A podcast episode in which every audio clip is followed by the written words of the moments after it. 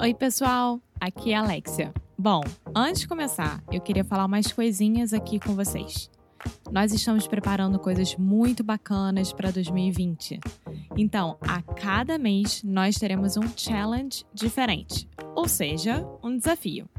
Pelos 12 meses do ano que vem, nós vamos ter desafios sobre temas específicos que vão te ajudar a melhorar o seu inglês. Por exemplo, nós vamos ter challenges sobre phrasal verbs, sobre prepositions e como aprender gramática sem precisar usar livros didáticos. Vai ser muito legal, a gente está super animado com isso e queremos muito, muito, muito que você participe. Então, se você é sério com o seu inglês, você deve participar dos challenges. Para saber mais sobre esse e muitos outros assuntos, vá lá no inglêsnicru.com. Ok, now on with the show.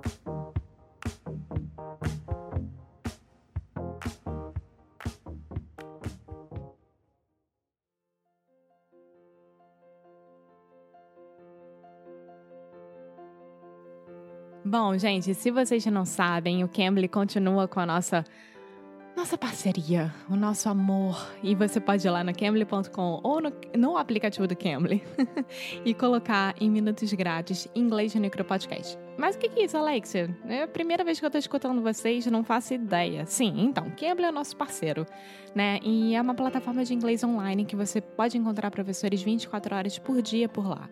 Ou seja, se você estiver aí de bobeira, são, sei lá, 8 e meia da noite, você não tá afim mais de ver série, já cansou dessa história, é, não, não, sabe, tá afim de falar com uma pessoa de algum lugar do mundo, vai lá no Cambly.com, no aplicativo do Cambly e vai treinar seu inglês. Vai fazer uma coisa boa para você e para sua segunda ou terceira língua, que eu não sei se você aprendeu inglês antes ou depois de espanhol ou francês ou coisa parecida, né? Então, é isso. Faz o seu login, coloca o seu e-mail, não precisa colocar cartão de crédito, nada, nada, nada, nada. E coloca aí minutos grátis inglês de Podcast. Escolhe um professor e seja feliz. então é isso. Se você quiser falar com alguém, fazer aula de conversação, fazer aula mais filtrada para sua área de interesse, o Cambly oferece disso tudo, tá bom? Então, é isso. Now, on with the show.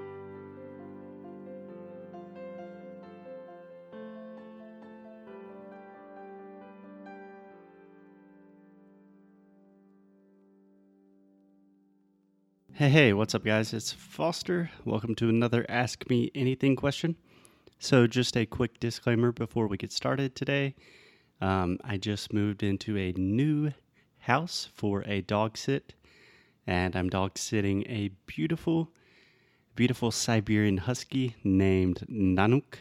He is actually Portuguese, or at least his mom speaks Portuguese, which is cool, and a little cat named Gizmo but I don't know how the recording is going to sound, and the cat will probably jump on the table at some point.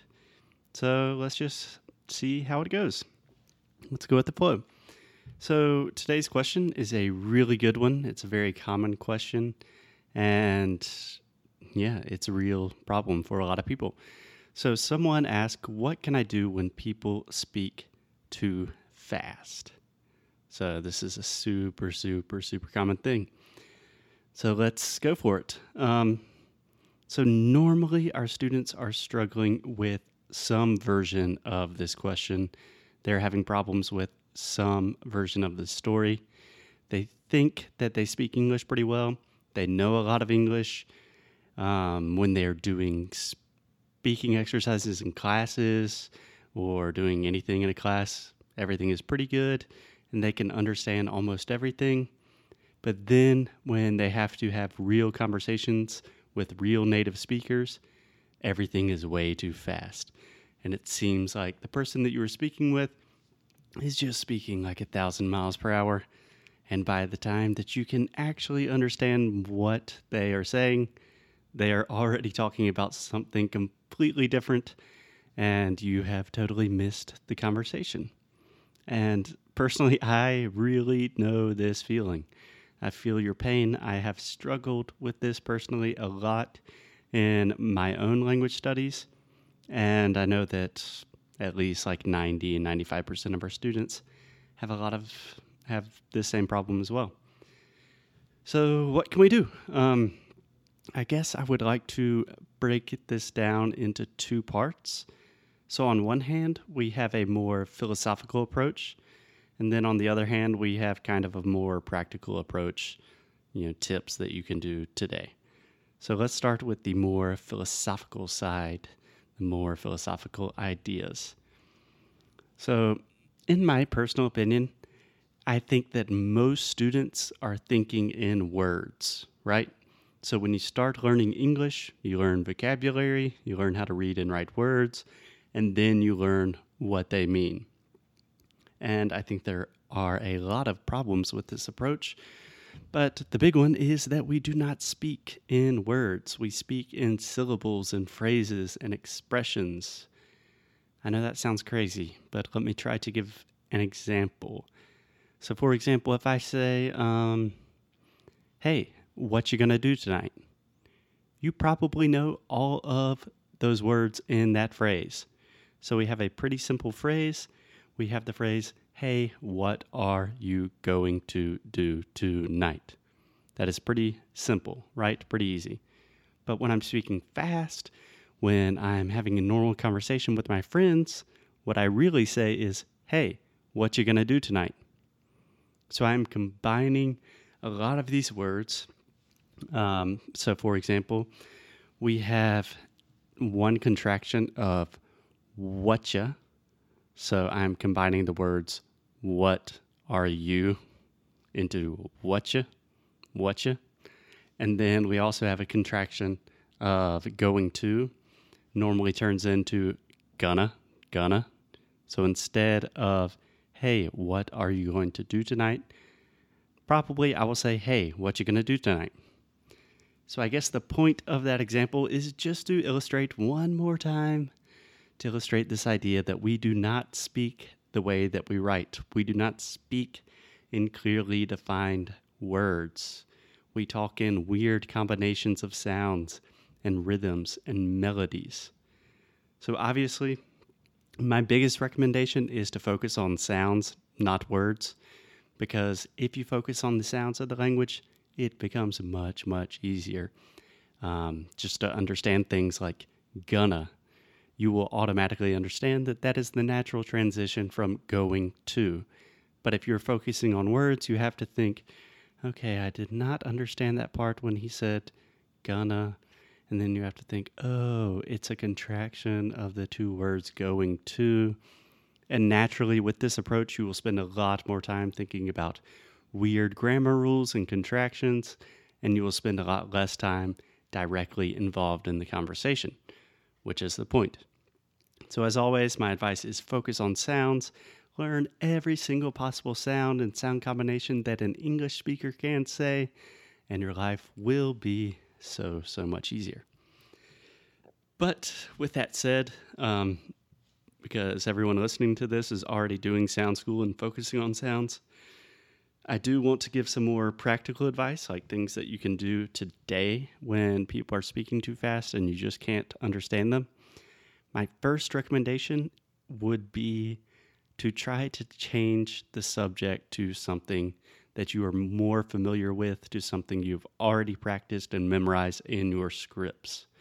So, for example, if I'm saying, hmm, I don't know, like, hey man, I've been really busy at work. Uh, my boss is killing me with all these projects and he wants to finish before the end of the quarter, and I don't know if I can get all this stuff done because I'm really busy with personal stuff too, you know?